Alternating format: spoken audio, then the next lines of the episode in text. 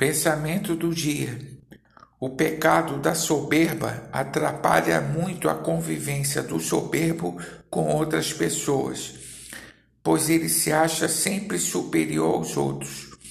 Por sua vez, Jesus, em sua vida e doutrina, ensinou a humildade como característica de uma vida bem-aventurada. Mateus 5:3. Caminhemos pelo caminho que é Cristo e vivamos de uma forma desembaraçada. Pastor Heber Jamil, que Deus te abençoe.